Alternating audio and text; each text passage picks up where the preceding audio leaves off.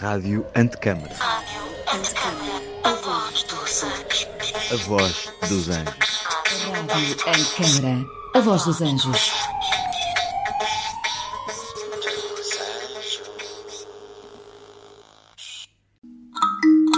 Neste episódio do podcast Antecâmara recebemos a Mena Cavaqueira, programa de conversas com arquitetos onde se fala de tudo menos de arquitetura.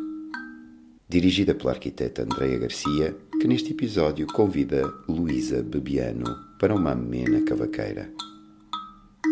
Acompanhe todos os episódios deste podcast em www.radioantecâmara.pt ou no Spotify e Apple Podcast. Arquitetos sem arquitetura em Amena Cavaqueira. Um podcast de Andreia Garcia.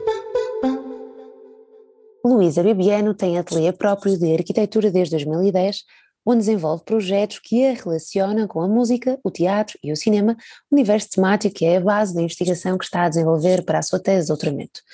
Licenciada em Arquitetura pela Faculdade de Ciências da Universidade de Coimbra, com uma passagem pelo Politécnico Turino, foi distinguida com o Prémio Escolar Quartel Mestre General de Wellston. Iniciou a sua atividade enquanto arquiteta independente, com trabalho para Angola, a sua atividade enquanto diretora de arte na equipa do realizador António Ferreira e a sua atividade de cenografia com João Mendes Ribeiro, com quem trabalha pontualmente em coautoria. O seu trabalho na área da arquitetura incide principalmente na reabilitação do património construído. Tem sido distinguida com obra realizada, nomeadamente uma menção em 2017 para o Prémio Nacional de Reabilitação Urbana, três vezes selecionada para os Prémios FAD e vencedora do Prémio Municipal de Arquitetura Diogo de Castilho, do Prémio Teotónio Pereira e do Prémio Vilalva, atribuído pela Fundação Carlos Gulbenkian, finalista do Prémio Cecil e selecionada para o Prémio Europeu de Intervenção no Património em 2021. Foi assistente convidada na Universidade de Coimbra do Master Architectural Landscape Archaeology no ano letivo 2019-2020 e faz frequentemente conferências e workshops no âmbito do seu trabalho interdisciplinar. Hoje estou em Amena Cavaqueira com Luísa Bibiano. Então, Luísa, muito, muito boa tarde. Muito obrigada por aceitares conversar comigo sobre tudo, menos sobre arquitetura. Um, e há pouco eu perguntava-te se querias falar sobre algum assunto em particular e tu respondeste-me sobre a vida em geral. Por isso, por isso começo por te perguntar o que é que mais gostas de fazer uh, no geral na vida. Olá, olha, primeiro obrigada por, por este convite, é uma, uma honra enorme estar, estar a fazer isto contigo e, e perceber as pessoas que já passaram também por aqui e é de facto Obrigada, é, é ótimo. Uh, em relação à vida, de facto é, é, uma, é uma pergunta super difícil, mas, mas é, é, mesmo isso, porque, porque aquilo, aquilo que nós somos é um bocadinho a nossa vida, não é? Uh, o, que é que eu, o que é que eu gosto mais? Eu, eu não sei, eu, eu, eu acho que estou a perceber que, que de repente uh, não faço assim tantas escolhas e a vida vai-nos levando e vai-nos levando para várias áreas e para, várias, para vários contextos e para várias situações, às vezes até bastante insólitas e, e que nós não, não, não estamos a contar, e tudo isso enriquece muito, muito, muito a vida. E, e, e penso também que, que, que, tive muita sorte, tenho tido muita sorte, porque, porque tenho vivido muito. Uh, e então falar de tudo menos de arquitetura é, é, eu acho que é falar sobre a vida, de facto. A vida tem, tem infinitas infinitas valências e, e, a minha tem tido infinitas, infinitas valências.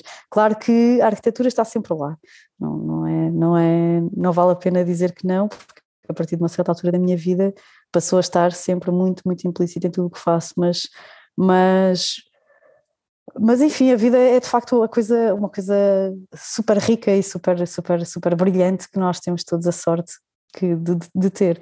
O que é que eu gosto mais de fazer na vida? É muito difícil, porque, porque eu gosto de, de muita coisa e, e às tantas é, é, é, o meu maior privilégio é, é, é, ter, é ter tanto gosto por, por música, por arte, uh, por artes performativas, por cinema, uh, por, por literatura, uh, mas também por, pelas pessoas, pelas pessoas que me rodeiam, pelos espaços que vou vivendo, pelas viagens que faço.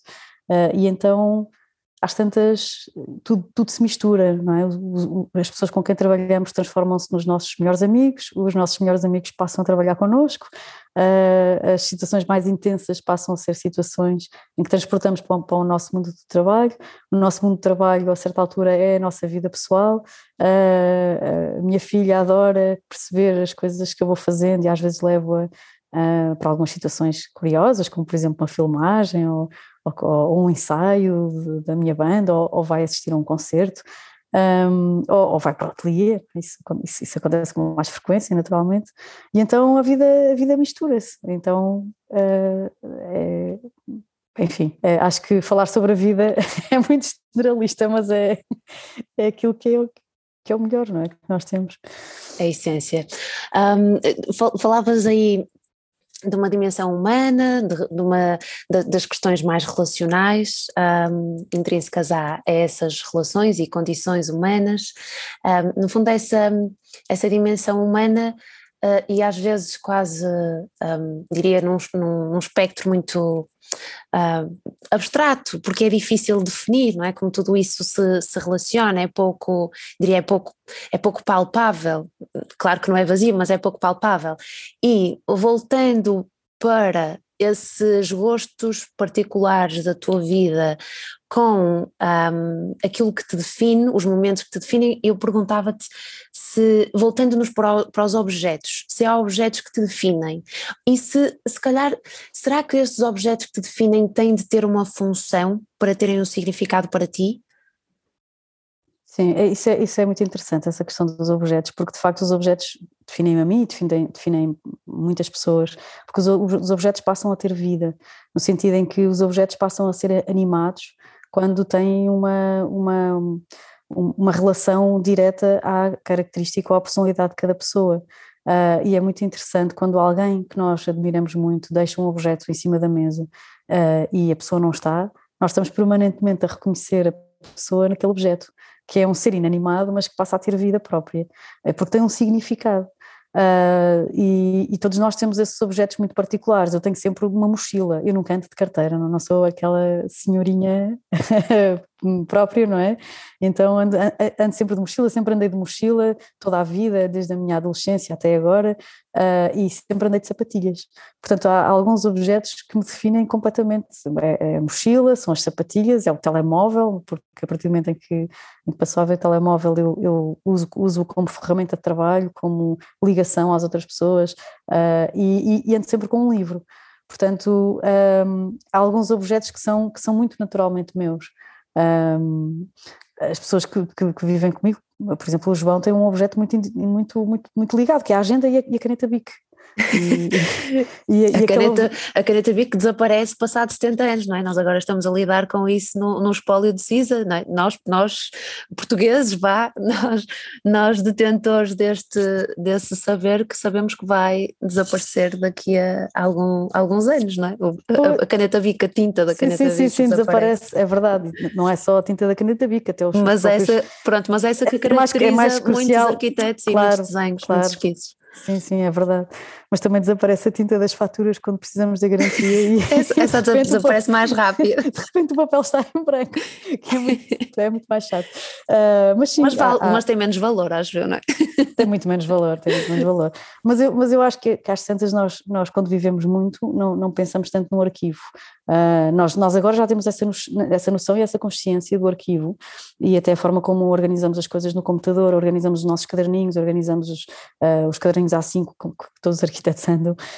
Um, temos essa noção de arquivo, mas não é uma coisa assim tão, tão, tão importante, na verdade, no nosso dia a dia. Uh, aí está ele. Uh, e, e, é normal, porque se de repente vivermos completamente uh, aficionados com, com, o arquivo, também deixamos de viver o presente, não é? E o presente é uma coisa muito importante. Uh, há uma, estou-me a lembrar agora, houve uma viagem que eu fiz muito, muito, muito importante. Não sei se ias, se ias levar isto para a viagem, mas eu faço já aqui Leva, leva, eu viajo que, contigo. que fui, foi, talvez, se houver tens uma viagem da tua vida? Sim, foi, foi esta. Foi, fui para a América do Sul durante, durante uns meses com, com três amigos. Fui eu, o Pedro, o meu maior amigo de infância, somos grandes amigos desde os 12 anos, o Renato Teixeira, que era era um político acérrimo de, de extrema esquerda, lá, e a Raquel Varela, na altura era muito amiga do Renato. Fomos para a América do Sul e, e começámos em Buenos Aires, subimos a Argentina de boleia e, e sempre com ou de caminhonete, por aí fora, depois entramos na Bolívia Um, na Bolívia fizemos um grande percurso, fomos a Potosí, fomos a La Paz, etc. E depois entramos na Amazónia pelo Rio Negro. Entretanto, a Raquel já tinha desistido da viagem e o Renato foi para o Pantanal e eu e o Pedro entramos na Amazónia. Bem, depois foi uma viagem comprida que já, já continuou. Mas a única coisa que eu levava era uma mochila pequeníssima, tipo estas da, da Eastpack, em que tinha só duas mudas de roupa, uh, roupa básica, higiene básica, um caderno A4 uh, e uma caneta e um lápis. Uh, e tive praticamente dois meses com isto. E precisei naturalmente de comprar roupa muito quente. Quando entramos no, no, deserto do sal na Bolívia, comprei uma ou duas camisolas quentes, uns cascóis e uns gorros e tal, e quando entrei na Amazónia enviei tudo pelo correio, até na altura tinha uma máquina fotográfica muito pequenina, daquelas quase descartáveis, com rolo, uh, tinha uma série de rolos de 400 asa, todos a cores, e, e, quando de repente fiz uma caixa grande de rolos que andava atrelada à mochila, que aquilo podia cair a qualquer momento, uh, enviei os rolos todos também pelo correio. Uh, e tinha os objetos básicos para, para, no fundo, sobreviver, não é? E a carteira, dinheiro, na altura usavam-se os travel checks, que é uma coisa que já não existe agora.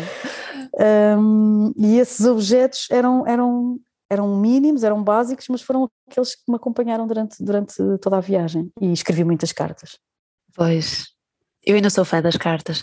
E diz-me, foi através dessa viagem ou foi através, por exemplo, dessa fotografia ou desse próprio uh, artefacto da máquina fotográfica que transferes o, o, o, gosto para o cinema? Ou não, não tem nada a ver com essa viagem? Ou sequer com a máquina uh, fotográfica? Não, não, acho, acho que a questão da fotografia é uma questão já muito antiga. Em, eu tenho um interesse pela fotografia e fazia revelação, tinha um pequeníssimo laboratório, revelação preto e branco, fazia muitos autorretratos na garagem. No outro dia encontrei um uh, quando tinha 15 anos, e então punha uns, umas luzes na, na garagem de, de, casa da minha mãe, com quem vivia em Coimbra, uh, e fazia diretas a fazer autorretratos e a tocar guitarra na, na garagem da minha casa.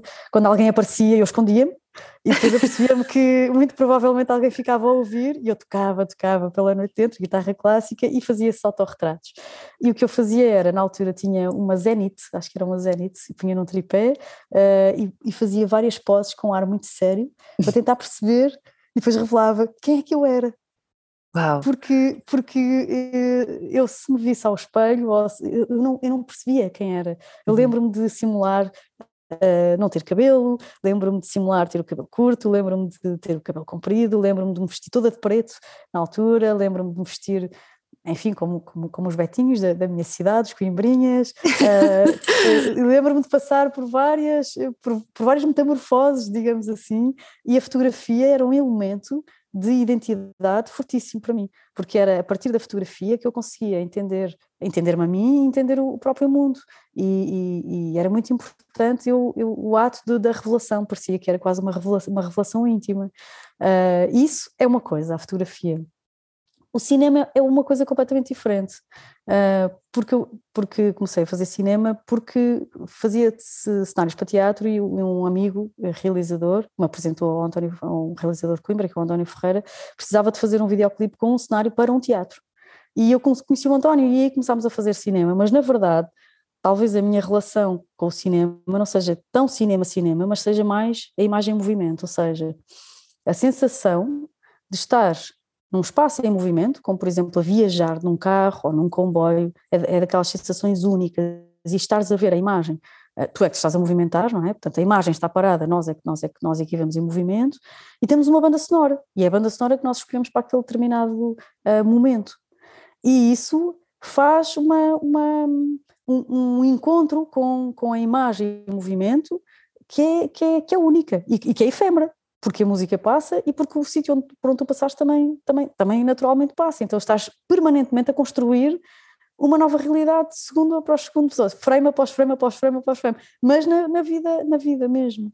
E, e, e, quando estou a fazer eh, a arte para cinema é, é um bocadinho a mesma coisa, é, é uma coisa quase intuitiva do momento, claro, há, há muito pensamento por trás, há uma, há uma série de, de, coisas de preparação, obviamente, não é? Isto, as coisas não aparecem assim Parece as pessoas que não tocam um instrumento às vezes dizem a brincar.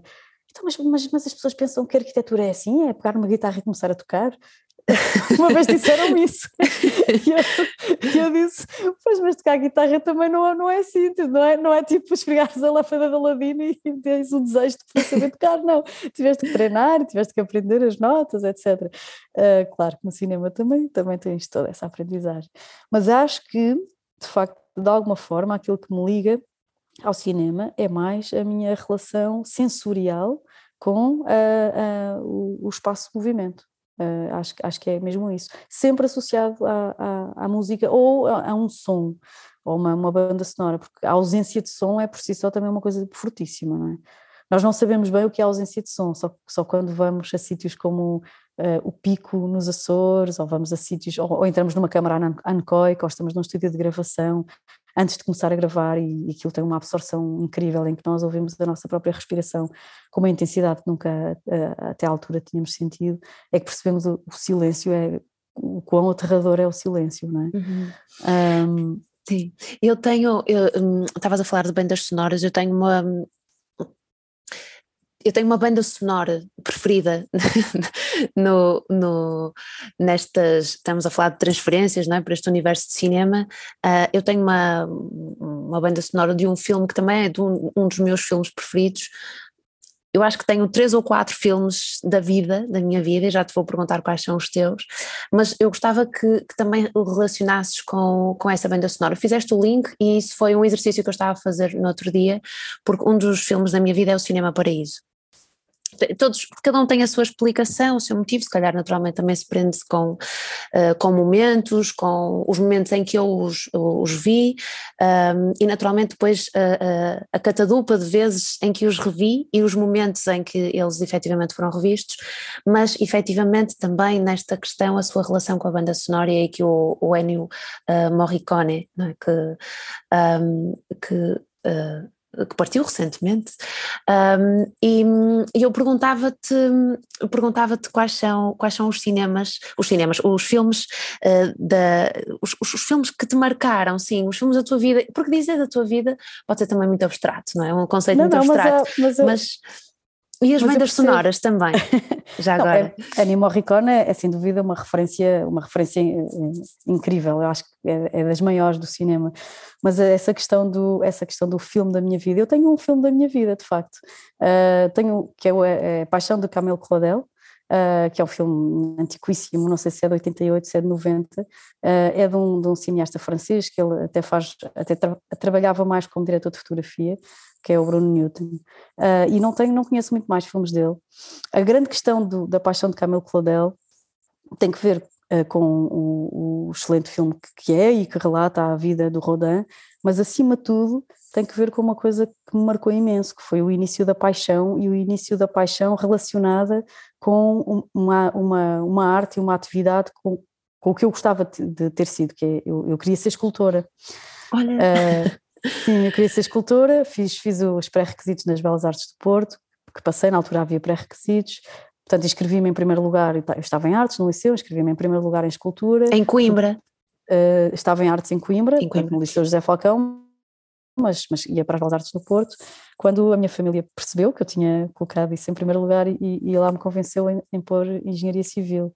Engenharia, civil, civil. Engenharia civil, em primeiro lugar. Uh, o meu pai queria que eu fosse para Direito, porque há um grande histórico da minha família de pessoas ligadas à, à, universidade, à Faculdade de Direito. Uh, a minha mãe achava que Engenharia era muito mais seguro e os meus tios do lado materno também, e eu mudei a minha candidatura. Portanto, tive dois anos em Engenharia Civil.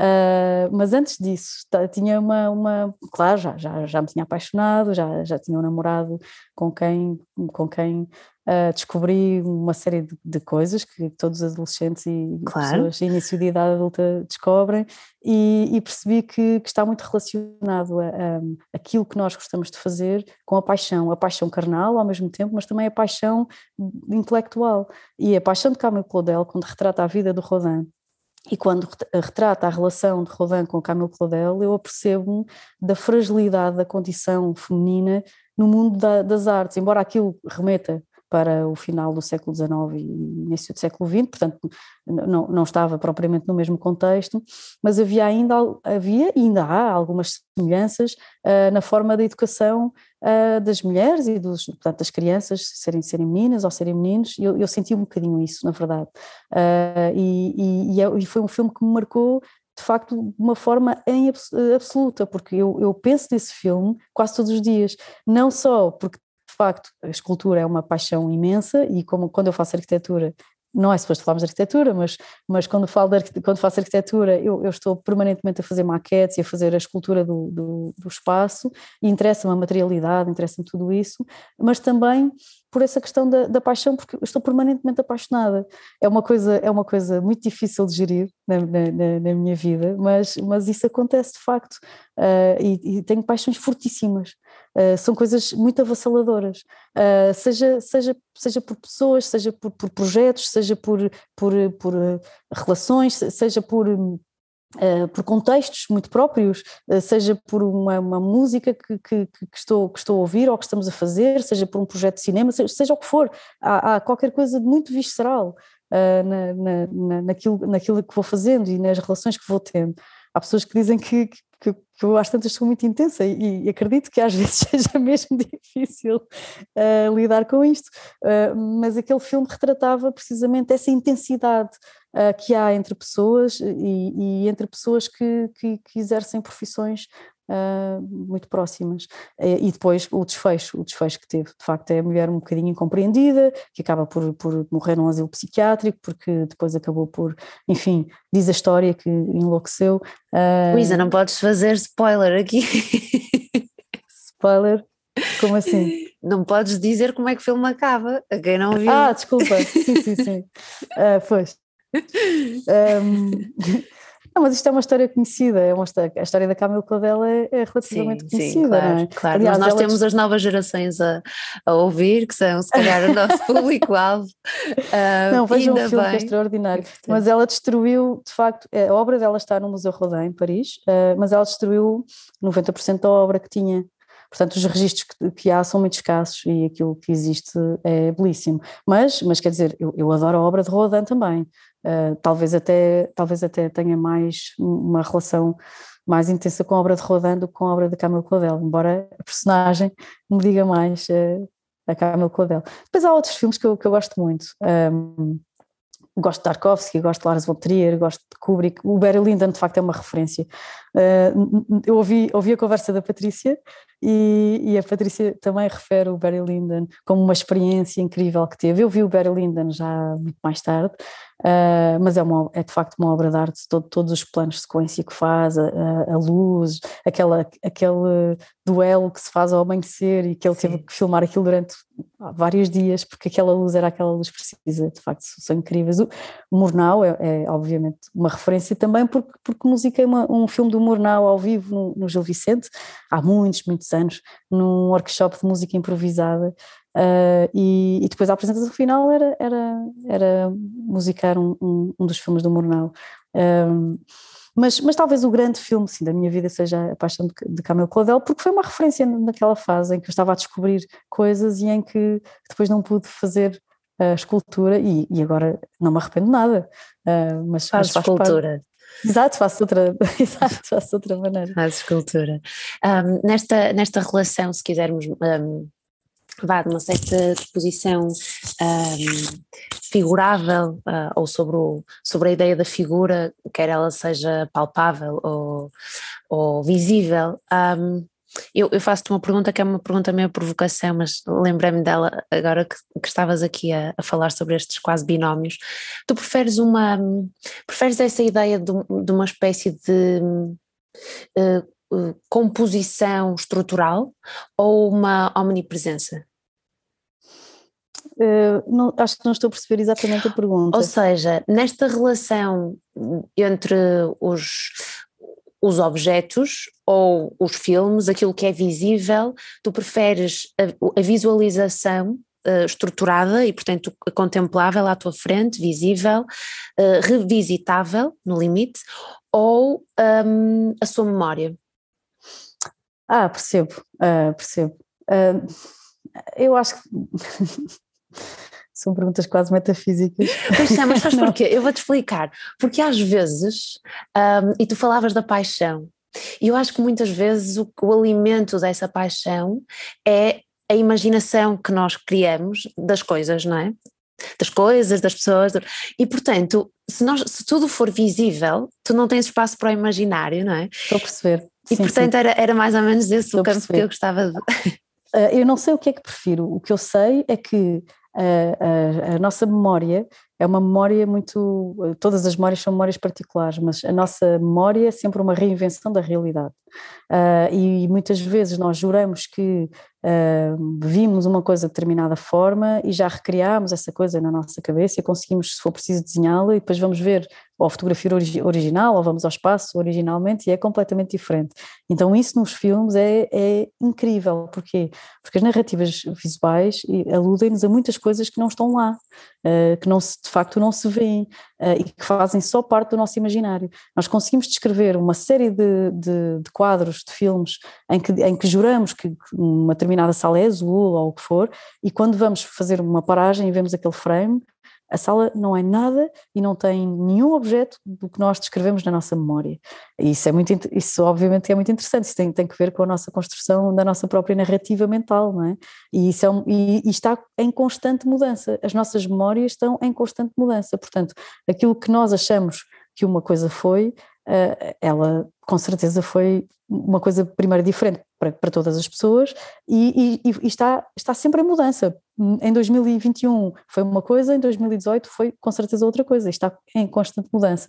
A, a relação das paixões e as paixões por, por, por, por tantas coisas, Claro que tem que ver muito com as construções que nós fazemos, tem muito que ver com o nosso imaginário, tem muito que ver com um, com, com as coisas implícitas que acontecem, com as trocas que existem, com, com às tantas, com algumas energias com, com, com que, que, passamos, algumas energias que se, que se, que se constroem em conjunto. Uh, eu acho que, que, que, tem que haver esse espaço e essa disponibilidade mental para, para, esse, para esse lugar imaginário do, primeiro do inatingível muitas vezes e segundo do, do impalpável, do, do, que não é palpável, não é? Eu inventei uma palavra agora que foi o impalpável. tudo, aqui tudo se aceita. Exato. Portanto, muitas vezes aquilo muitas vezes aquilo que até não se vê, que só se imagina, são, são, coisas, são coisas riquíssimas, é, é, é para onde o nosso imaginário nos transporta e é aquilo que nos faz construir ah, alguma coisa, alguma coisa também de novo, não é? E, e agora podíamos andar naquela questão da arte, não é? Eu agora ando um bocadinho com essa obsessão do que é arte, uh, do que é arte, do, agora, agora até tinha aqui o livro do Joseph Beuys, uma conversa do Joseph Beuys, que é precisamente o que é arte, com, com o Volker Arland, que era um amigo dele, um, e, e, tinha acabado de ler A Origem da Arte, do, do Heidegger, e, e, e, e há uns anos uh, uh, o livro do José Gil, A Arte como Linguagem, e ontem, ontem tive precisamente essa conversa com o Custódio Galego, porque estávamos no, no filme do António, estamos em rolagem agora, uh, e a Custódia improvisa imenso. Uh, improvisa imenso e tal, né? e nós estávamos a dizer, Custódia, és uma artista e tal, e ela, quem é que diz que isto é arte?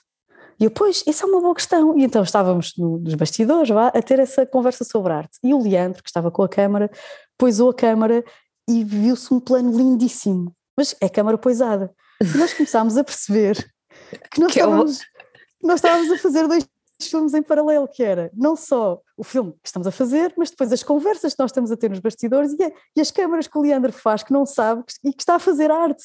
Então nós de repente começámos a dizer nós estamos a fazer arte paralela sem sabermos que estamos a fazer arte. E alguém dizia, então, mas alguém que vai buscar um gravador e alguém que vai agora filmar ou pôr a gravar, sempre que o Leandro vai poisar a câmera. Está a fazer quadros inacreditáveis, parece Tarkovsky, isto é, é lindíssimo. É o acaso. É o acaso, sim, é o acaso. E, e, e de repente eu ando o acaso meses, artístico. Exatamente, e, e, mas depois essa, essa questão colocava-se que é, o Leandro está a fazer arte uh, sem saber que está a fazer arte, ou nós é que estamos a fazer arte porque estamos a, a, a, a, subentender que naquele, naquele texto narrativo do Leandro estamos a encontrar algo que os seus pares reconhecem enquanto um objeto artístico. Então, uh, isso isso depois, enfim, depois entretanto foi a ação e tivemos que parar a conversa, mas ela vai continuar nos próximos dias, já, já sei.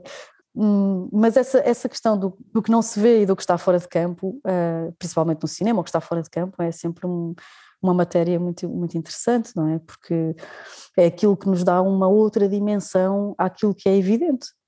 Sim.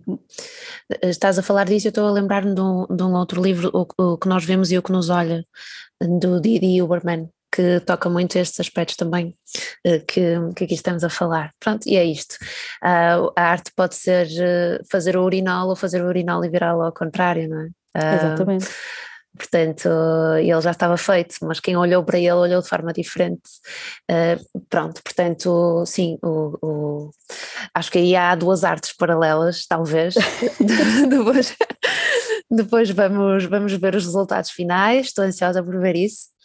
Uh, e, e, as coisas até podem ser paralelas, duas claro. estreias. Exato. Olha, uh, vou colocar-te aqui uma, mais uma questão. Tu há pouco, eu, eu deixei passar o assunto, porque entretanto prosseguimos com, sim, prosseguimos para o outro lado, mas eu, eu ah, levantaste aqui no, na descrição dos objetos que iam na tua, na tua mochila, tu disseste que andas, andas sempre com um livro, um, eu perguntava-te, pronto, já enumeraste aqui alguns uh, que estás a ler uhum. agora uhum. e que tocam exatamente este, estes aspectos do, desta tua inquietação, este teu questionamento sobre a, a definição, não é? Um, quase a, a questão ontológica da, da arte, mas eu perguntava-te. Hum, estamos, estamos sempre nesta questão da, da vida, não? É? os filmes da tua uhum. vida, eu perguntava-te quais são os livros da tua vida. Olha, eu, eu tal como acho que tenho um, um filme da minha vida, que, que, é o que já referi, acho que também tenho um livro da minha vida. Uh, quando eu fiz a, a viagem que, te falei há bocadinho, por acaso eu tinha comprado um livro de José de Alencar que não, que não conhecia, que é um, um, escritor brasileiro do século XIX, que, faz um, que, que escreve um livro que, que se chama o Guarani.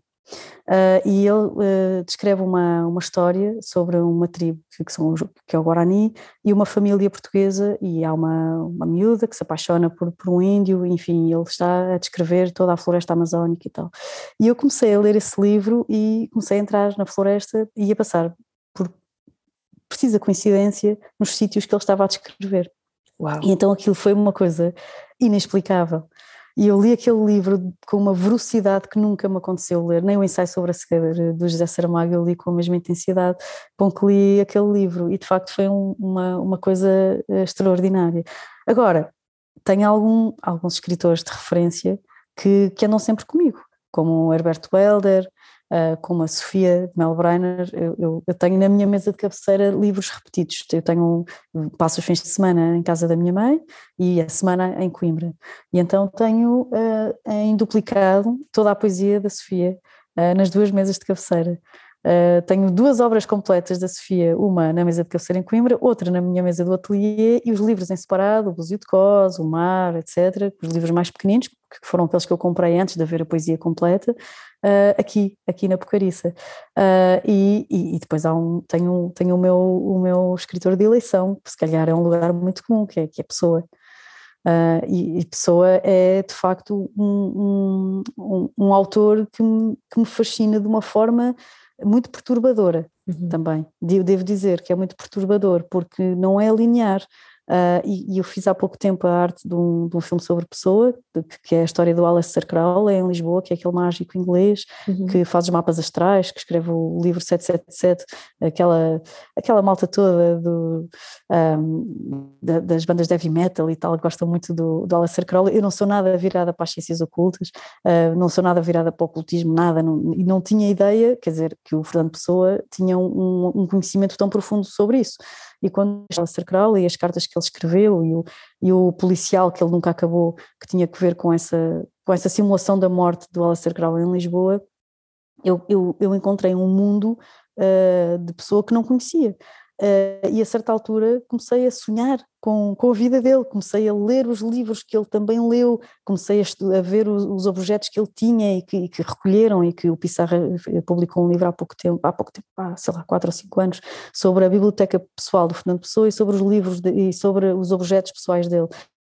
E, e, e, na altura isso foi uma coisa super, super intensa e, e não posso ler sempre, não dá para não dá para se ler todos os dias, uh, mas é uma coisa que é, que é de facto que faz todo o sentido, que é se nós queremos escrever razoavelmente bem, temos que ler, temos que ler e temos que ler pessoas que de facto escrevem muito bem e pessoa é, é, era exímio. As cartas de pessoa, eu não posso dizer que são mais interessantes que a poesia dele, porque, quer dizer, tudo é incomparável, não é? Tirando a uhum. mensagem que não lhe encontro interesse nenhum, uhum.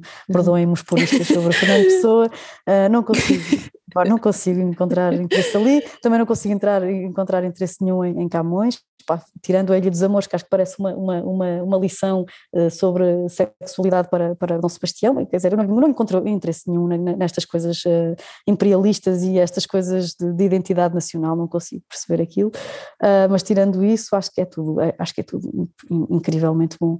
E, e descobri há pouco tempo uma autora que gosto muito e tenho aqui ao lado, que é Matilde Campilho, Portanto, tenho o Jockey aqui e tenho o último livro em, em, em Coimbra uh, e vou lendo. Eu vou, ter, vou tendo sempre muitos livros na, na mesa de cabeceira e, e, vou lendo, vou lendo. E, e, e, confesso que volta e meia é preciso parar um bocadinho uh, e, e, e, às vezes não, não ir logo trabalhar, às vezes é preciso. Eh, eu ultimamente não tenho conseguido fazer isso, mas gosto muito quando posso fazer, quando posso acordar muito cedo e de repente decidir que só vou trabalhar às 11 ou só vou trabalhar ao meio-dia e posso estar a ler uh, coisas que me interessam. Uhum. E, depois, e depois há aquela leitura que é super, super prazerosa, como por exemplo o último livro do Felipe Melo, que é A Balada para Sofia, uh, que, é, que fez com o João Cavia, que é uma, uma banda desenhada excepcional. E o Felipe Melo é muito interessante interessante, porque nós somos amigos agora, eu conheci-o há mais ou menos há dois anos, e, e, finalmente encontrei uma pessoa que diz com toda a naturalidade do mundo: Eu sou músico, faço banda desenhada e curtas-metragens. e eu já não tenho vergonha de dizer que sou arquiteta, faço cinema e tenho uma banda, quer dizer, já não é do género, mas tens que te definir, não, é, às vezes essa indefinição e essa relação entre, entre artes é porreira. Uh, e, e eu estou a dizer isto porque de repente eu levantei, levantei os olhos e vi ali ao fundinho a balada para a Sofia do, do do Flip. Uh, e eu, eu, gosto muito de fazer isto, que é, eu tenho um móvel uh, no quarto onde estou agora, na, na Pocariça, que é, o quarto é relativamente grande, e eu tenho um móvel que tem os livros que gosto mais, e uso como quase vitrine, ou seja, eu ponho tenho os livros aqui, aqui só tenho livros muito, muito particulares, uh, tenho os, os, livros, por exemplo, coleção de Fernando Pessoa, ocupa o móvel todo, e depois tenho três livros em cima, com a capa para cima, uh, que gosto de ver as capas, é? e são os livros de destaque deste momento, Portanto, vou pondo assim umas coisas e depois daqui a uns tempos, quando acabar de ler, sei lá, se calhar o Jockey da Matilde Campinho, troco do Filipe e ponho o Jockey lá em cima ou ao lado, não sei, faço uma composição, vou fazendo uma composição uh, dos livros que, que, gosto de ler. Isso é um bocadinho tonto, mas enfim.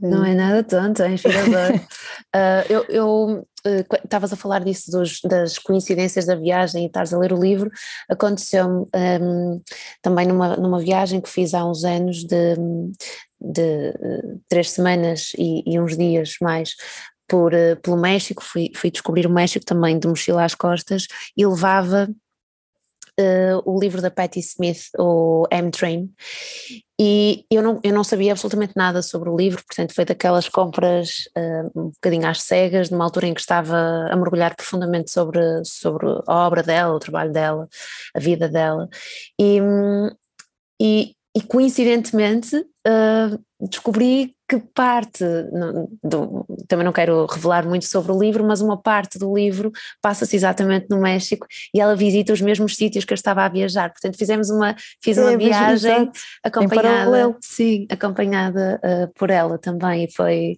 foi assim uma feliz coincidência. Lembro-me de estar muito feliz porque me senti de alguma forma conectada com, a, com a Patti Smith. Uh, bem, foi, claro, foi um, um, um diria, uma, uma excitação só minha, claro, mas fiquei de facto muito. Não, mas é muito quando contente. essas coisas acontecem são, são inacreditáveis, parece que, que é um acaso que, que tinha que acontecer, não é? Naquele momento, porque se calhar tu podias ter lido esse livro numa outra altura e não, e não descobrias as mesmas coisas, e eu se calhar se lesse o, Guarani uh, aqui ou noutra viagem qualquer não ia perceber a descrição que ele estava a fazer no momento. E, e depois, depois há outras revelações que, que acontecem depois dessas, que é eu acho que só agora é que percebo muitas das letras do Caetano. Uhum. Só depois de fazer algumas viagens ao Brasil é que, é que, e de ter amigos eh, que vivem eh, ou que vivem no Brasil ou que são brasileiros é que é que começo a perceber algumas algumas algumas letras porque nós cantamos aquilo e nós ouvimos aquilo mas não estamos a perceber exatamente o que é que ele está a dizer ele fala do Peri do Guarani o Caetano numa, numa das músicas. Uh, e, e, o Perry era, era a personagem principal que se apaixonou pela portuguesa. Uh, e eu, Ai, eu agora, vou, aquilo, agora vou, vou estudar, vou pesquisar. Eu, eu, eu, até cantava aqui, mas eu não sei se, se é a letra de cor. Não, não sei, não sei, não vou fazer uma figura. Eu depois a música. Era lindo. Não, não. não. Uh, aquela cira que eu vi, nanana, apaixonada como Peri.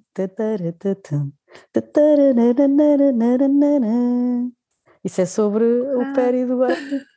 Ok. É incrível. Okay. E fala sobre o índio da Amazónia. Agora, agora apetecia-me pedir-te pedir para pegares aí na guitarra, na guitarra e, e fazeres aqui uns acordes. Um, é uma Olha, coisa que é incrível, eu canto, eu canto, muito mal, muito, muito, muito mal, e então toco, mas não, nunca consigo cantar, é uma coisa horrível. Uh, mas é assim, pá, não se nasce com a afinação. É aquela coisa do desafinado também tem coração, não é? Pois é. Do Tom Jobim.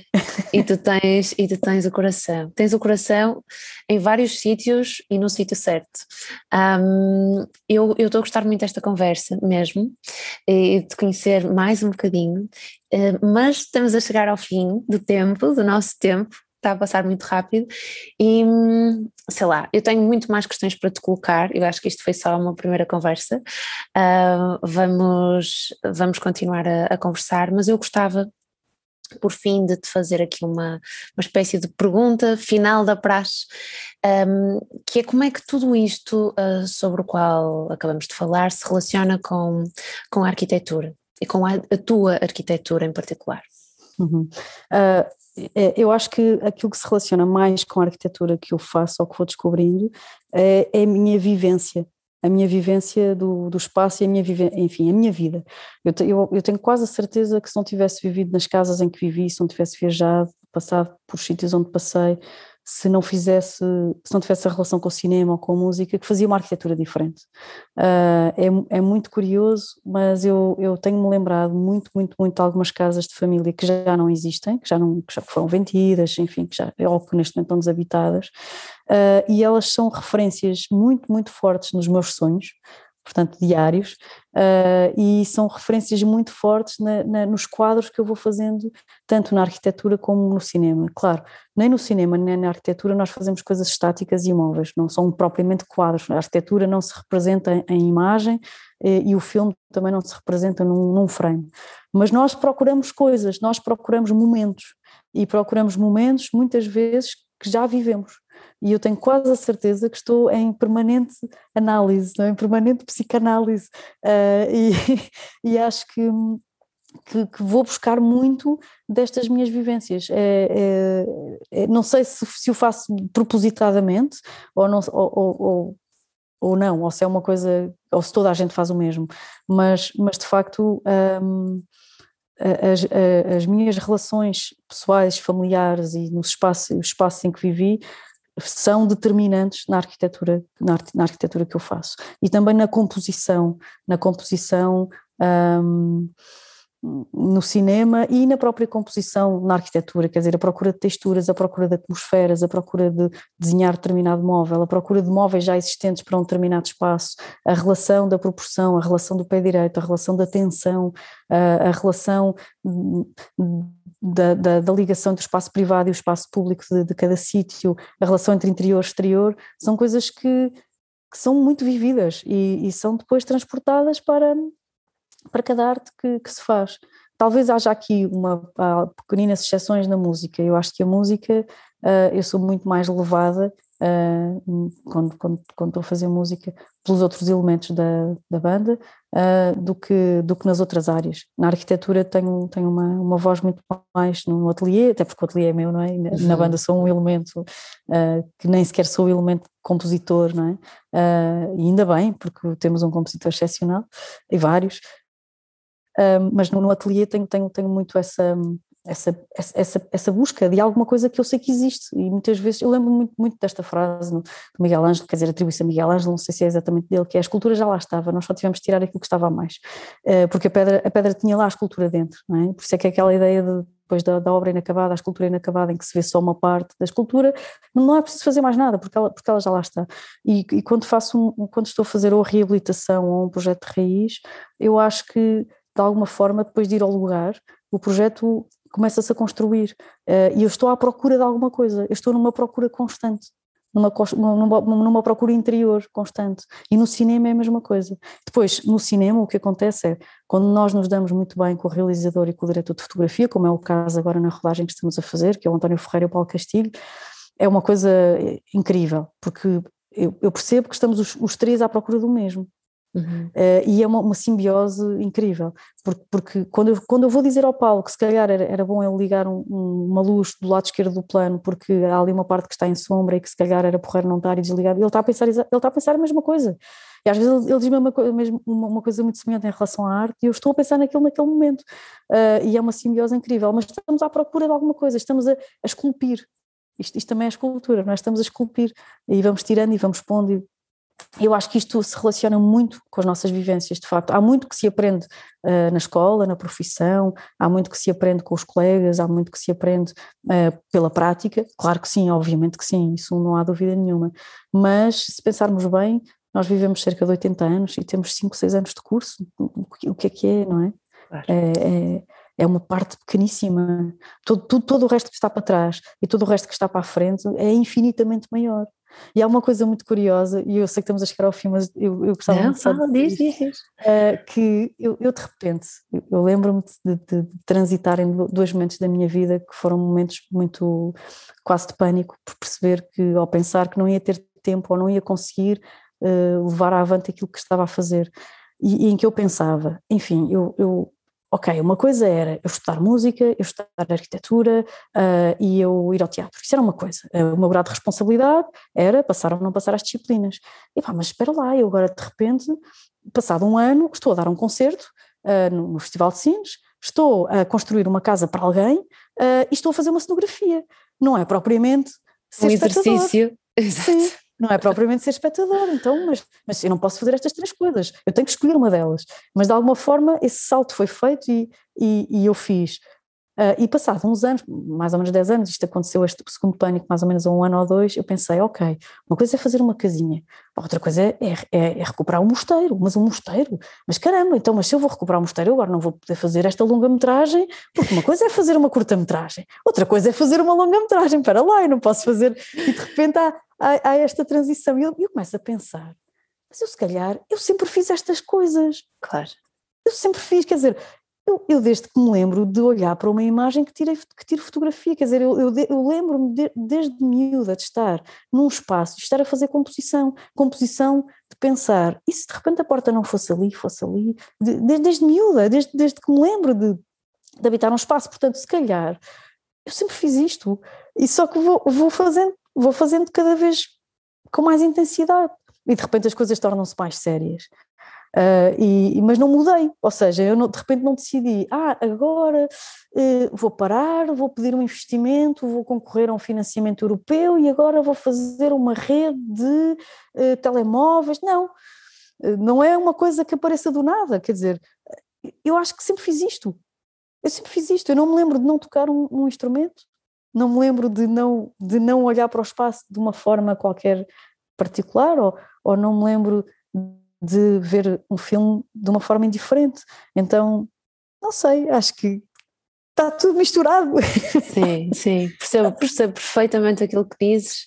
Um, acho que eh, talvez ainda exista uma certa hum, pressão, nomeadamente em, em, alguns, uh, em alguns universos mais uh, fechados, talvez, um, alguns uh, alguns uh, talvez nichos de atuação mais uh, fechados que possam querer catalogar um pouco, um, catalogarem-se uns aos outros, não é? catalogarem-nos a nós sobre o que, o que é que nós somos uh, a partir de um só espectro, não é? Só podemos ser uma coisa na vida e só podemos uh, uh, apresentar-nos como, como um, um ator, um, um, um tipo pois. de pensador, uma linha.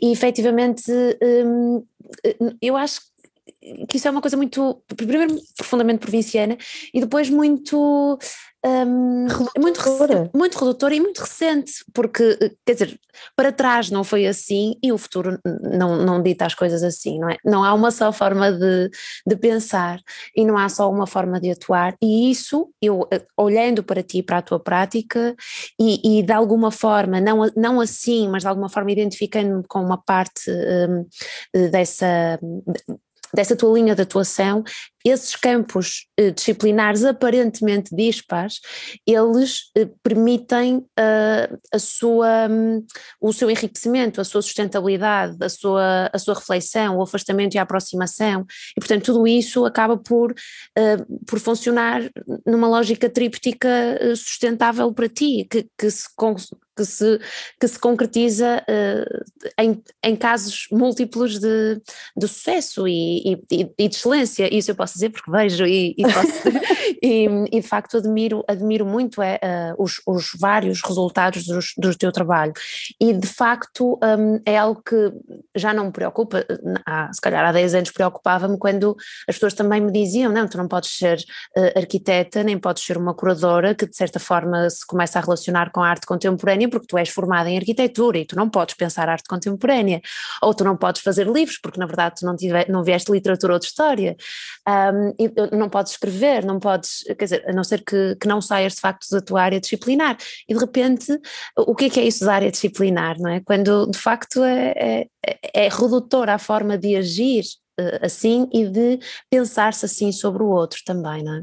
Eh, eu lembro-me agora, eh, só para, enfim, não sei se é ponto final, e se calhar não é um ponto final que me interessa, mas outro dia estava, estava em casa de uma amiga e ela estava lá outra amiga eh, que eu não conhecia e eu caí na asneira de lhe perguntar: Olá, então, então e o que é que tu fazes? O que é que tu fazes? E ela, ela ficou a olhar para mim e eu disse: esta foi a pergunta mais estúpida que te fizeram nos últimos tempos. E ela disse, realmente foi, eu passei a adorá-la, porque, porque é estúpido, quer dizer, o que é que tu fazes? Sim, sim. O que é que tu fazes? Quer dizer, é, é super redutor, sim. não é? Nós, nós fazemos imensas coisas. Uh, há, muitas, e, há muitas perguntas redutoras. O que é que tu fazes? O, de, onde é, de onde é que tu vens? Essa pergunta também começa a ser um bocadinho controversa, não é? Porque nós não temos de ser o lugar de onde vimos, não é? Até porque nós cada vez mais ocupamos múltiplos lugares e estas novas gerações ainda mais. Portanto, há aqui situações muito, no, muito no dia, delicadas. No outro dia um amigo disse-me que havia um casal uh, que, que, estava a fazer uma, umas reabilitações muito interessantes em Coimbra e tal e tal, mas ninguém sabe quem são. E eu, eu fiquei assim, mas ninguém sabe quem são, quem é ninguém e o que é que é isso do quem são. Uh, eu achei muito curioso isto, não é? Ninguém sabe quem são, significa que o mundo dessa pessoa não reconhece esse casal enquanto elementos de atuação dentro do meio social deles. É isto. Claro, claro. Ninguém sabe quem são. É, é uma coisa interessante, não é? Claro. Eu prefiro, eu, eu uh, é, é, isso. Eu, não sei, isso, isso levaria-nos para outras questões entre o visível e, a, e, a, e as evidências, uh, mas seriam mais uh, algumas horas aqui, mas um, o resultado está à vista. Foi, esta conversa foi extraordinária. Eu admiro profundamente a tua obra.